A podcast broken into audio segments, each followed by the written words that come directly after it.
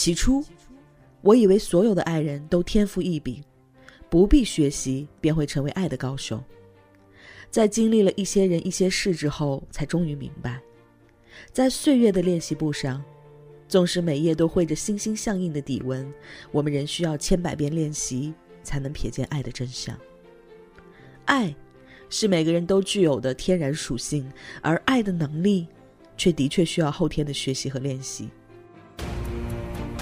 为了比爱更爱、比幸福更幸福的明天，我们诚挚邀请你加入微树洞练能课堂。提高练能，提高和异性相处的能力，赶快拿出手机关注微信公众号“微树洞练能课堂”，或者加入我们的粉丝 QQ 群：五六三六四四幺四六。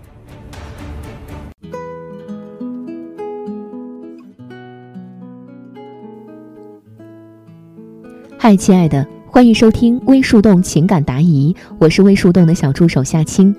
很高兴能彼此陪伴，只为更多人听到有价值的爱情观点，提高和异性相处的能力，付出有尊严的感情。如果你也有情感困惑，请立刻关注我们的公众号“微树洞恋能课堂”，选择免费咨询即可。有同学问魏墨老师：“老师好，我们认识途径是某婚恋网站，认识了一个月，见过三次面。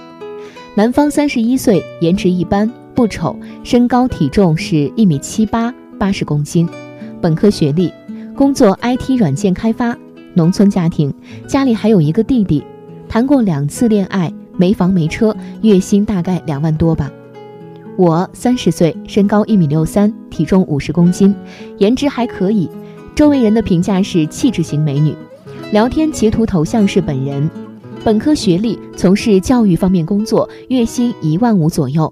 两次恋爱经历也是农村家庭，目前也无房车。我俩都是西北人，在北京工作。男方属于情商相对来讲还不错的。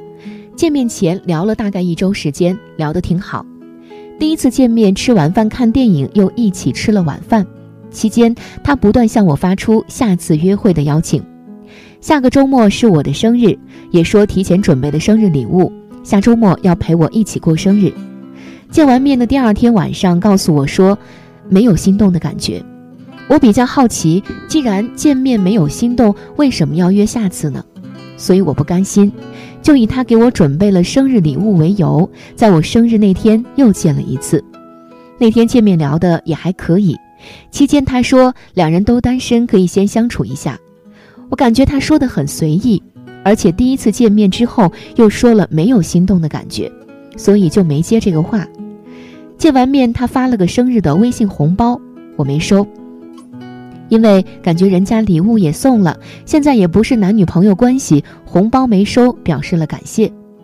本来第二次见面约好的是周二下班一起吃饭，因为他周三出差，他主动提出的周二一起吃饭，但是中间两天没跟我联系，我没忍住主动找了他周二吃的饭。第三次一起吃饭，感觉氛围没有前两次好。前两次期间，他都有试探性的想牵手和搂我肩的肢体行为，第三次就没有了，感觉突然间冷淡了。出差以后，我们偶尔聊个天，基本都是我主动找他。我的诉求是：一，我在这次相亲中犯了哪些错误？二，这个男生我们还有没有可能继续？三，如果有可能，我应该怎么跟他进行下一步呢？来听魏墨老师怎么说。同学你好，我看到你把问题描述的非常详细，虽然内容会很多，但是解答起来也会更接近真相。你的问题中有很多主动，我们来一一分析，是不是你在关系中太过主动了呢？一，在男生说了没有心动的感觉之后，你主动邀约了第二次约会，我觉得这并不重要，因为你邀约他的前提是他已经给你准备了生日礼物。二。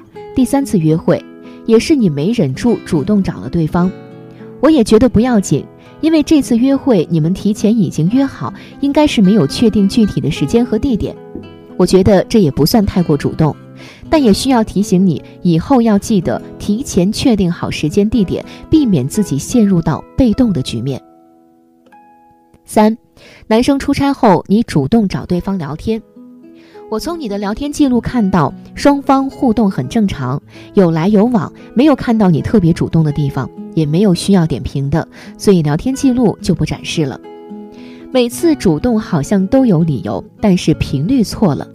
三次约会，两次主动邀约，聊天每次主动发起，被你这么惯着，他一定想不起来要主动找你了。除了你在关系中错误的主动频率，你也错过了几次他的示好窗口。一，在男生提出先相处一下，你并没有接这个话。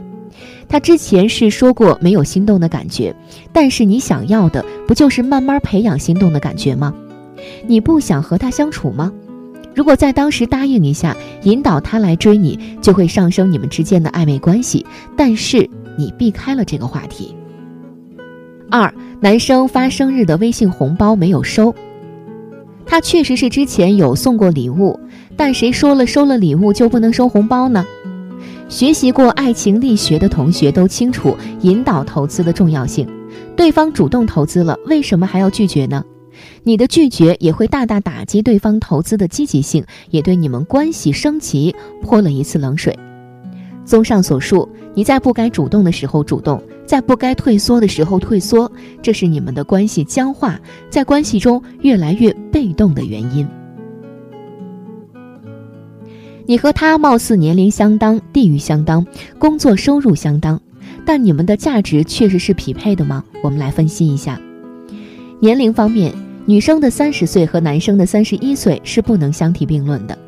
女人的年龄是雌性价值中比较重要的一种价值，它与生育价值和性感指数息息相关。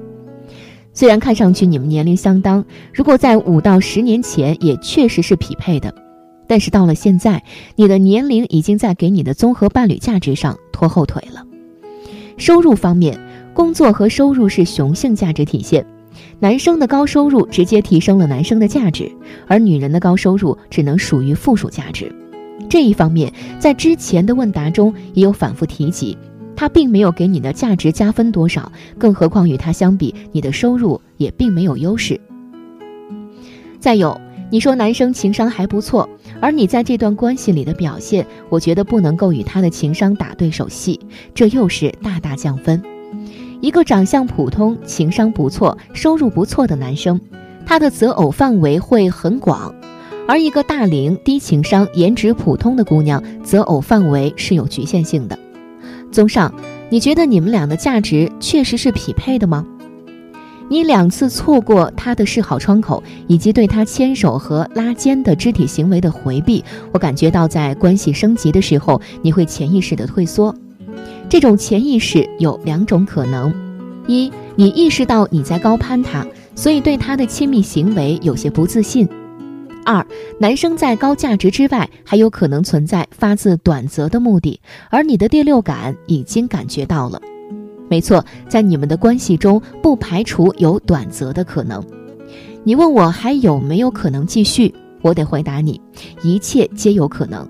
感情是动态而非静态，不会因为他今天喜欢你就会一辈子喜欢你，也不会因为第一次约会觉得没有心动的感觉就不会有试着要交往的想法。所以，我不会评估你们之间有没有可能，我只会告诉你，做你自己。请把握好这句口诀：好相处难得到。在他没有找你的时候，做好自己，不要找他；在他找你的时候，热情回应，给他提供舒适感，同时积极引导他的投资，同时广撒网，全面开花，多的伴侣选择权就是你提升的价值。好了，今天的内容就是这样。更多技术干货，关注微信公众号“微树洞练能课堂”。如果你也有情感困惑、爱情难题，欢迎添加助手微信，节目详情里都可以找到哦。我们下期微树洞情感答疑不见不散。想要收听完整版的课程，关注微信公众号“微树洞练能课堂”，或者加入 QQ 群五六三六四四幺四六。五六三六四四幺四六，获取和情感教练一对一的咨询机会。我是夏涵，我们下期不见不散。